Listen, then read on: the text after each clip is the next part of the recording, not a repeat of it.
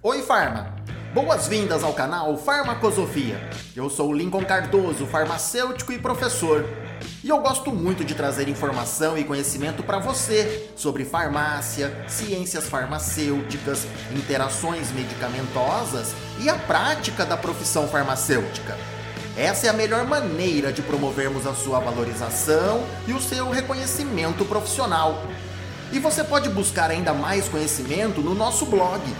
Lá você encontra artigos de opinião com assuntos incríveis sobre farmácia. E eu aguardo a sua visita em farmacosofia.com.br. Nesse episódio de podcast, eu vou falar com você sobre um importante caso de interação medicamentosa que ocorre entre o tramadol e os fármacos antidepressivos inibidores seletivos da recaptação de serotonina. Quer saber? Os medicamentos antidepressivos contendo fármacos inibidores seletivos da recaptação da serotonina podem se envolver em importantes casos de interações medicamentosas. E o acompanhamento farmacoterapêutico de pacientes depressivos proporciona uma grande oportunidade para rastrear, identificar e manejar essas interações. Pacientes que usam esses antidepressivos também podem usar medicamentos à base de tramadol, devido a condições dolorosas paralelas à depressão. E é aí que nós encontramos um grande potencial de ocorrência de interação medicamentosa porque o tramadol pode aumentar o efeito serotoninérgico desses medicamentos antidepressivos.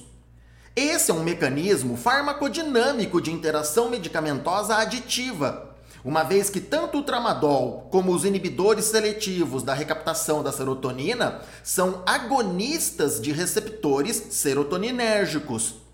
Agindo conjuntamente, eles podem promover síndrome serotoninérgica, que é uma condição clínica rara, mas que é bastante perigosa. A síndrome serotoninérgica é uma condição clínica causada por aumento dos níveis de serotonina nos receptores serotoninérgicos dos tipos 5HT1A e 2A lá no tronco cerebral e também na medula espinhal. É causada por adição ou por aumento das doses de medicamentos serotoninérgicos, resultando em mudanças nos estados mental e motor, além de disfunções autonômicas. Nós farmacêuticos precisamos conhecer os sinais e os sintomas que indicam a possível ocorrência de síndrome serotoninérgica para identificarmos possíveis complicações decorrentes de interações medicamentosas que se manifestam por esta condição clínica.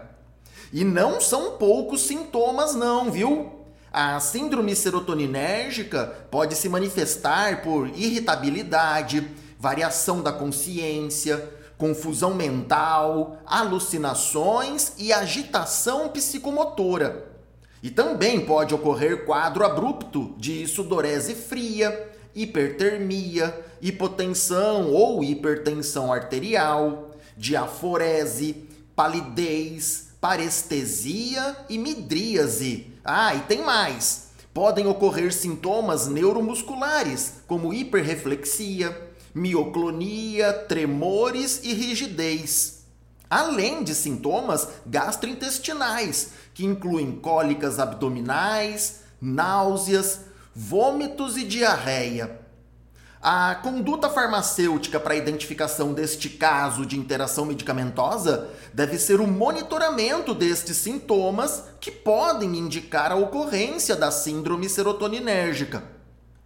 Outro possível desfecho dessa interação medicamentosa é o aumento do risco de ocorrência de convulsões, devido ao potencial epileptogênico aditivo desses fármacos.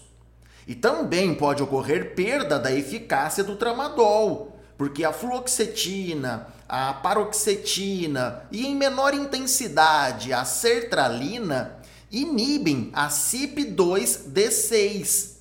Esta isoforma enzimática do citocromo P450 é responsável por catalisar a biotransformação do tramadol ao seu metabólito O-desmetilado, que é a forma ativa. E a inibição da conversão do tramadol ao seu metabólito ativo reduz, é claro, o seu efeito analgésico.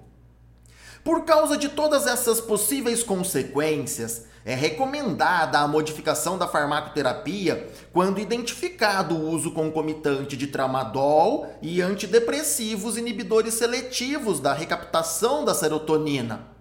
Ou ainda, o monitoramento da farmacoterapia nos casos em que não seja possível a substituição de qualquer um dos interagentes, ou quando não forem observadas prontamente as reações adversas que eu mencionei.